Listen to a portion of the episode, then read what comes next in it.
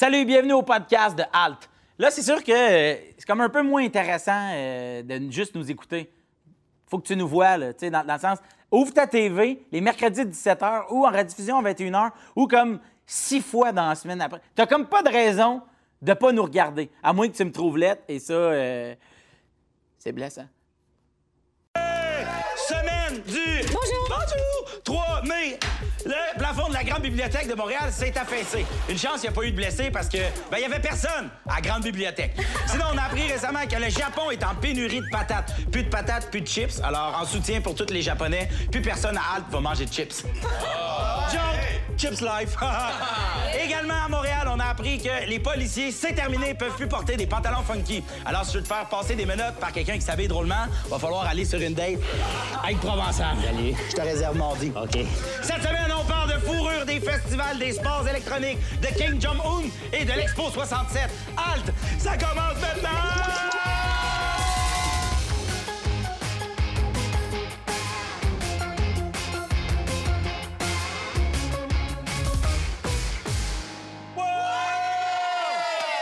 J'espère que vous avez passé une belle semaine. Ben oui. Le printemps arrive, le beau temps tarde.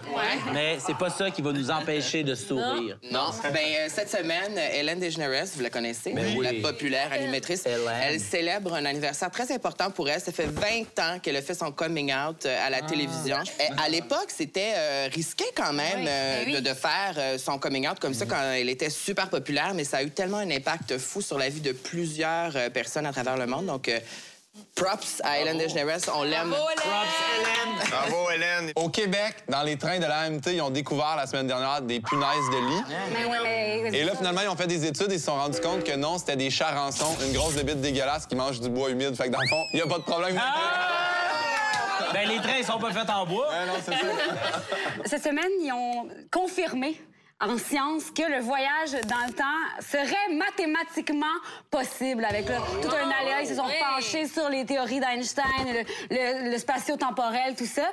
Et moi, ça, ça m'énerve bien gros parce que j'ai souvent fait des GN.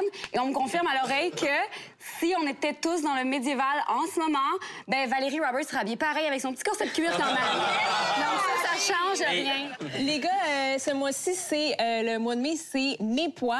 euh, Puis c'est une initiative qui vise à. Attends, attends, comment? Mes poils? Mes poils. Comme mai, poil. Ah, OK, OK. C'est beau, c'est Le mois de mai, poil. OK. C'est une initiative qui vise à remettre en question les standards de beauté, particulièrement chez les femmes, parce que, tu sais, on a la pression de se raser tout le temps. Mais là, ça nous donne une excuse pour pas se raser. Puis moi, je vais te faire ça jusqu'à November! Jusqu'à November. Yeah, man! En novembre, je rase tout. L'hiver. Il y a eu un hacker qui a réussi à télécharger les épisodes de la nouvelle saison de Orange is the New Black. C'est euh, supposé de sortir en juin. Puis là, il les a téléchargés d'avance. Puis il menace Netflix de sortir les épisodes. En fait, il a sorti l'épisode 1, mais là, il dit si vous ne me donnez pas d'argent, je vais mettre les autres épisodes sur Internet. OK. Et c'est pour ça qu'on a appelé Liam Neeson pour qu'il vienne récupérer les kidnappings. OK, mais là, moi, j'ai un message à Vrac TV, OK? Si vous ne donnez pas des millions de bitcoins, OK, on sort pas l'épisode de ce soir. Ils sont déjà en onde, hein, on n'est pas bon. Ah, ouais, non, c'est ça. OK. Non, ça marche pas, hein. On va faire un spécial halt dans mon appart. Puis euh, il va se passer bien des bonnes affaires. Ouais. Puis on va le sortir. on demande 20 piastres chaque. Ouais. Pay the bills. Go Val! Non, non, non, non! Intercepted! Les frères! Parle de festival de musique parce qu'en fin de semaine, je me suis rendue à Sainte-Thérèse pour le- la première édition du Santa Teresa. Moi, tout Premièrement, là! C'était euh, vraiment hot. Santa Teresa, c'est un festival de musique pendant trois jours. Ça se passe à Sainte-Thérèse, dans le centre-ville, près de l'église. Plein de salles de spectacle un peu partout autour de ça et une scène extérieure. Je trouve ça cool parce que durant trois jours, il y a eu premièrement plein de gens qui habitent à l'extérieur de Sainte-Thérèse, même à Montréal, qui sont rendus dans cette ville-là. Puis on a eu accès à des groupes comme euh, Patrick Watson, comme A Tribe Called Red, des groupes qui pourraient être à Oshéaga, dans un grand festival urbain, et qui tout à coup se retrouvent à être dans euh, le stationnement d'une église à Sainte-Thérèse. Je trouve ça vraiment cool. Puis je voulais juste dire, tous les gens qui prennent le temps d'organiser un festival dans leur localité, tu sais, pas dans un centre urbain, là. T'habites dans une plus petite ville, tu décides d'organiser un événement. Je trouve ça tellement Moi, ce que je trouve là. cool, c'est que les gens qui sont à l'origine des plus gros festivals qu'on connaît, c'est tout le temps un ou un très petit groupe de gens qui sont des passionnés de musique. Des Ils se sont dit, je vais faire venir la musique que j'aime chez nous. Mais là, je me suis mis à googler pour trouver le plus de festivals possible. Et ce qui est arrivé, c'est que je suis tombée sur des trucs plutôt insolites. Oh yeah! J'aime ça. En Finlande, il y a un de mes festivals favoris, c'est-à-dire le festival du transport d'épouses. Donc, ce que tu fais, c'est que tu prends ton épouse, tu vas à ce festival et tu dois la transporter sur euh, différentes longueurs. Et que gagnes-tu? Le poids de ton épouse en bière. Il y a aussi une affaire, je sais pas si tu sais c'est quoi. Euh, tu sais, il y a- tout le monde s'habille en blanc. puis C'est une grosse guerre. De, ils se garochent des tomates. Ah, oui, en Espagne aussi. Il y a ça aussi. Mais ça, ça, je veux vivre ça. Mais bon, ça- bal en blanc, mon chum.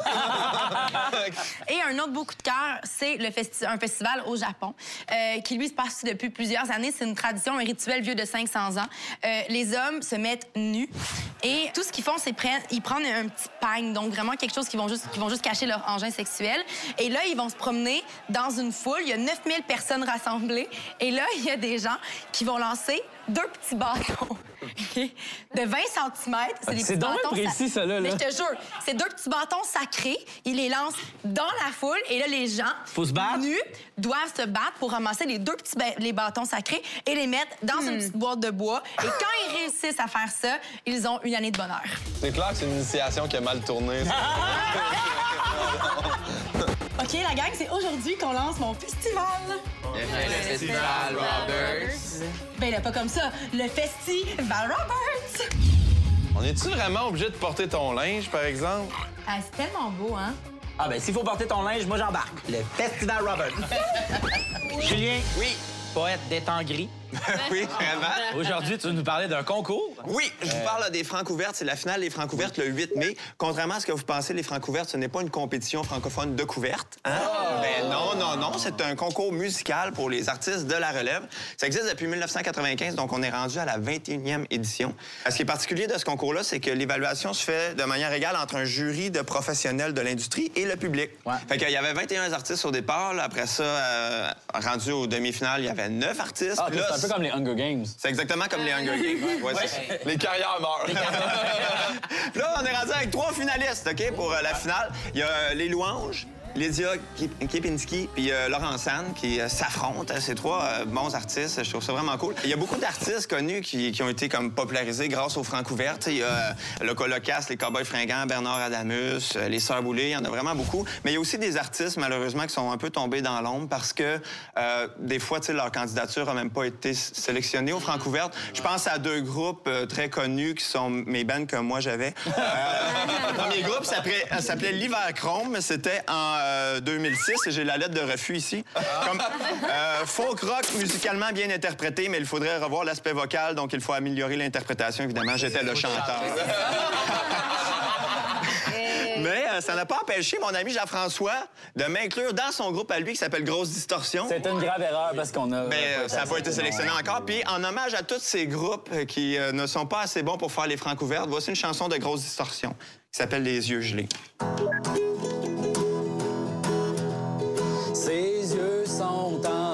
De décongeler.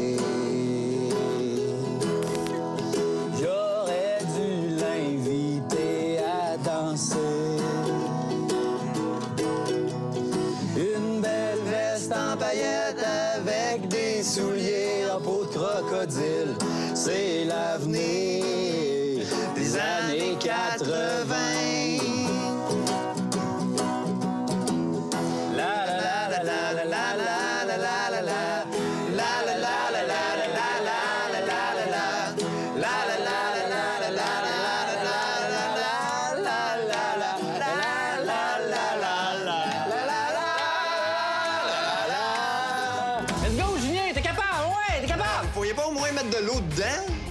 Tu chiales tout le temps. Bon, OK. Ah!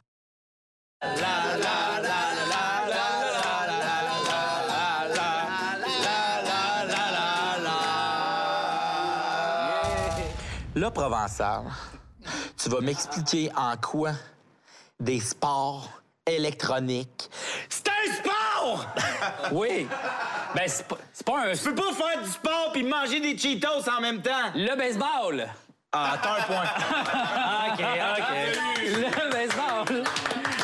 Non, mais il y a le Conseil olympique d'Asie qui a proposé d'introduire les Jeux électroniques, les sports électroniques, euh, dans, comme une discipline olympique pour les Jeux d'Asie de 2022. Les sports électroniques en Chine sont vraiment super populaires. En fait, en 2003, ça a été considéré comme étant un sport officiel. Tellement c'est populaire. Un sport. En- ouais, un sport. Un Ben, sport électronique, genre euh, baseball, ça oui. Non, non, non. En fait, le sport électronique, c'est plus comme euh, des jeux de stratégie comme euh, Warcraft, Starcraft. euh, c'est pas nécessairement on joue au baseball avec la Wii U, là. Tu sais, c'est pas ça, là. Mais là, tu me parles de se monter un paladin level 44. Oui. On dirait que je le vois moins, le sport. Mais regarde, je vais t'expliquer pourquoi moi je pense que c'est une discipline olympique, OK? Parce que les Olympiques originaux, ce qu'on mesurait, c'était euh, l'athlétisme, tu sais, comme qui qui court le plus vite, c'est qui qui est capable de sauter le plus haut, c'est qui, tu sais, là, on mesure ça avec le temps, tu sais, on mesure ça avec la distance, il y a comme une unité de mesure, tu sais, qui est le meilleur, tu sais. Dans les sports électroniques, on mesure pour vrai le temps, la distance ou le- le- la capacité stratégique d'un humain je à, faire, un- à établir un affaire. Il y a tout un aspect d'avoir du visou puis des réflexes. Faut que tu sois rapide, faut que tu sois capable de viser quelque chose mieux que quelqu'un d'autre, comme d'autres disciplines olympiques telles que le tir à l'arc ou le tir du fusil. Ouais, mais tu le vises pas physiquement avec ton Ben corps. oui, t'as Tu le une souris, t'as une souris. Ben Ouais, puis- tu le vises avec ta souris, c'est pas Ouais, genre, mais- j'arrive... Oui, sauf que c'est quoi la différence entre comme ça puis comme ça? Tu sais, je veux Ouais, dire. c'est vraiment Le poids, la vie, le dans poids le du gun. Ouais, mais le gun, c'est pas. Voyons donc! Mais non, ce que je suis en en- train ce que de tu fais, dire. c'est que tu détruis les sports pour dire nous autres, on peut rentrer aussi dans le fond. les jeux électroniques rassemblent tous la capacité de Il viser. rassemble. Donc, c'est le jeu ultime. Non, le sport c'est pas le jeu ultime. Ce que je dis, ce que je dis, c'est Hey, ton que... sport ultime, il tient rien que c'est une génératrice. Non! S'il n'y a plus d'électricité, du. Non, OK, t'as besoin d'être vraiment en forme pour rester assis pendant 8 heures. OK? T'as besoin d'une couche surtout, là, c'est Non, ça non, non, non. Non, non, t'as D'une besoin... couche puis d'un sûr. Arrête! Je suis incompris! Je suis incompris! Il casse le décor. Hey, Provençal, quand tu feras du vrai sport, là, tu vas être capable de passer entre la poutre et le petit meuble.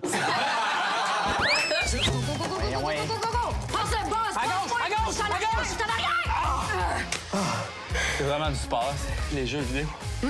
J'ai chaud.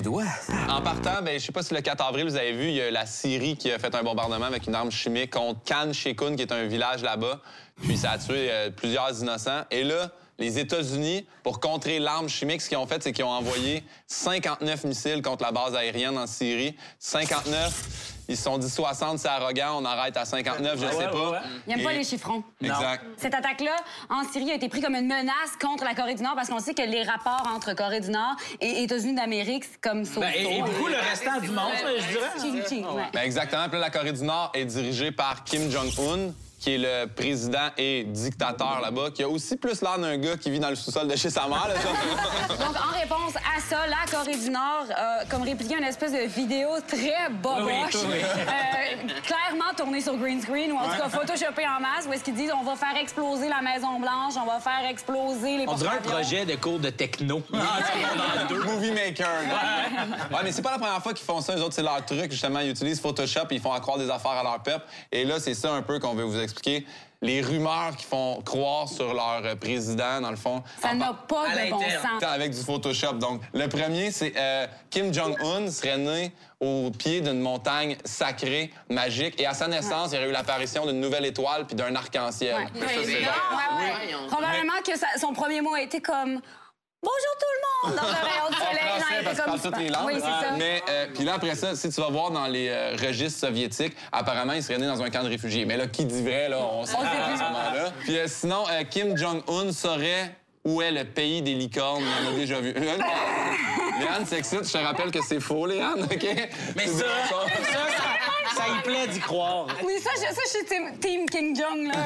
All the way pour les licornes. Aussi, euh, Kim Jong-un n'aurait pas euh, d'anus et n'aurait jamais fait pipi ni caca. Non. Ben non! Et, euh, Moi, quand un gars sait c'est où le pays des licornes puis qu'il me dit qu'il fait pas caca, on dirait que je trouve que tout ça fait du sens. Et des rumeurs, OK? Son père, Kim Jong-il, se faisait injecter du sang de vierge pour être éternel. Ouais, on rappelle qu'il est mort en 2011. C'est ça. Exactement. Alors, Judith, on commence ta chronique dans un bateau, deux bateaux, trois bateaux, C'est à toi. Le pot va être légalisé bientôt, puis la Société d'assurance automobile du Québec pogne un peu la panique parce que là, ils se disent, les gens vont commencer à penser qu'on peut fumer du pot en prenant le volant. La SAQ a donc fait une publicité que vous avez peut-être vu, un bateau, deux bateaux. 7 bateaux, 8 bateaux, 9 bateaux. Hey, c'est pas une rouge, c'est un stop. Ça, c'est le temps de réaction que ça prend quand on a fumé un bat et qu'on conduit. Ça a fait beaucoup réagir parce que les gens ont dit Ah, c'est exagéré, franchement, des qu'on dépense de l'argent, une société d'État pour prévenir ça. Pour sauver des vies, arc. Ouais, c'est ça. Ah. Mais c'est vrai que le pot nuit à ton temps de réaction. Ça a été prouvé. Il y a plein d'études qui ont montré ça. On en connaît tous des personnes qui fument du pot puis qui prennent leur volant, puis il y a personne qui dit Hey, non, man, donne-moi tes clés. Tandis qu'avec l'alcool, tu sais, on a vraiment développé ce réflexe-là de genre on est- entre on est amis. On ouais. trouve pas ça cool quand il y en a un de nous qui prend le volant puis qu'il est un peu limite. Les gens vont y dire. Mais c'est surtout, je pense que la consommation d'alcool, on le voit aussi au- au- tout au cours d'une soirée. Si on a des amis, on fait comme, hey, pour vrai, je pense que ça fait comme huit bières que tu bois. C'est peut-être Ouais. pas le moment de conduire. tu sais. Le pot, On le c'est plus- difficile à voir. Mais il faut savoir que le pot au volant, c'est comme l'alcool, c'est criminel. Anyway, c'est comme on dit dans toutes les bonnes maisons de jeunes, quand tu t'enroules un, tu roules pas. Oui, je suis travailleur social à mes heures. Avancez. OK, c'est assez. Hé, là, vous, êtes-vous drogué de potes ou quoi? Mais non. Avez-vous un test pour vérifier si on a consommé du THC? Essayez donc de résister à ça, voir. Facile? Facile. Facile, oh! Oh non! Ah. On est coupable, là! Le trip de bouffe. La drogue, c'est non, OK? Sabino! OK, je dis, vas-y! OK, Ah, c'était peut-être pas une bonne idée, finalement. Les Olympiades. Carl! Oui. Tu viens nous parler de tes trois euh, passions, soit les animaux, la mode et les vedettes. C'est vrai, c'est un bon résumé. Mais on dirait que toutes vrai. ces trois passions-là mis ensemble, ça donne pas quelque chose de cool. Dans la semaine euh, qui vient de passer, il y a eu deux vedettes euh, en particulier qui ont été, qui ont payé le prix en fait de porter de la fourrure. Je parle de Kylie Jenner.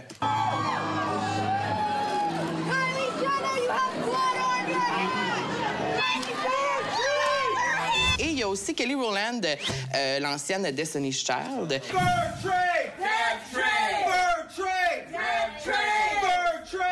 Et euh, ça, ça m'a amené à, justement à réfléchir un peu sur le commerce de la fourrure parce que c'est un commerce qui est très, très important. Partout dans le monde, c'est estimé à 40 milliards de dollars, euh, ce, ce- ce commerce-là. Annuellement? Annuellement. Puis ça emploie un million de personnes euh, aussi. Et euh, au Canada, euh, c'est une industrie qui est vraiment importante. Euh, Depuis les premiers colons. Ben, exact. Non, mais sérieux, Ben oui, oui. dans nos traditions. Effectivement. Oui! Mettons, dans le temps des premiers Ouais. colons, c'est euh, sinon on meurt de froid. Mais là, c'est la loi de la survie. Exact. Je comprends. Puis là, après ça, c'est dans. OK, c'est pour euh, le gala artiste. Euh, J'ai vraiment le goût d'avoir un petit tour fait en coyote Mhm. ici parce que je vais être dans le top 5 des plus beaux kits de envedette.ca. je trouve que c'est peut-être moins euh, Ben, valable. Il y a des solutions alternatives comme la fausse fourrure ou la fourrure recyclée. Et même, j'avais une conversation avec notre chère Val Roberts qui porte euh, à l'occasion de la fourrure et elle me dit ben moi, c'est important que la, fou- la fourrure soit recyclée quand je la porte. Donc, c'est une autre alternative. Tu sais, si on va en porter, on peut toujours trouver, mettons, un vieux manteau euh, qui a été porté il y a peut-être 100 ans. Par les premiers colons. Mais ça fait vivre l'industrie du Febreze. Très bon. Et souvent, la fourrure synthétique se rapproche beaucoup maintenant de la vraie fourrure. Donc, vrai, si on veut l'effet fourrure, on peut quand même l'avoir, mais simplement s'informer sur les petites Ouais. étiquettes. Puis, euh, on peut avoir une aussi belle fourrure, puis elle sera pas euh, d'un cadavre d'un animal. Ça, c'est du, euh, du coton cheap un peu. Là. Mais moi, Ouais. je pense J'ai un chaud, bon ça flamme de coton qui est... Ah oui, je m'excuse. Ah, regarde, Ah oui, voulait non, mais vrai. hein. Je vais finir le show tout nu, ben oui. Yeah, c'est ça qu'on voulait. Oui, Ah, ben no oui, feu. no feu.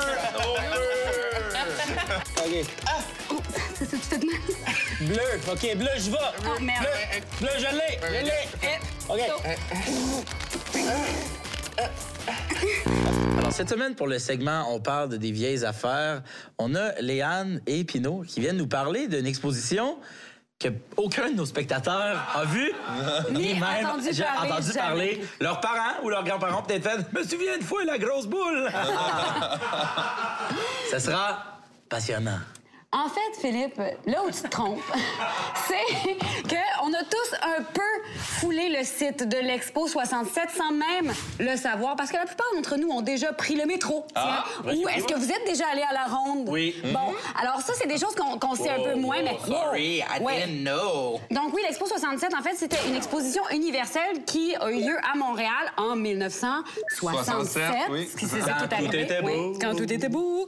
Et euh, donc, les expositions universelles, c'est un concept qui était assez populaire à l'époque. Il y en a encore quelques-unes euh, de nos jours. C'est une exposition qui met en valeur les avancées technologiques et industrielles de plusieurs pays. Donc, c'est comme un rassemblement de pays.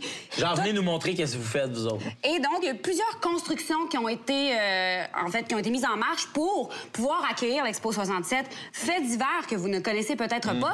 L'île Sainte-Hélène était deux fois plus petite que ce qu'elle est aujourd'hui. Ah ouais? L'île Notre-Dame n'existait carrément pas. Tu sais quoi ils l'ont construit?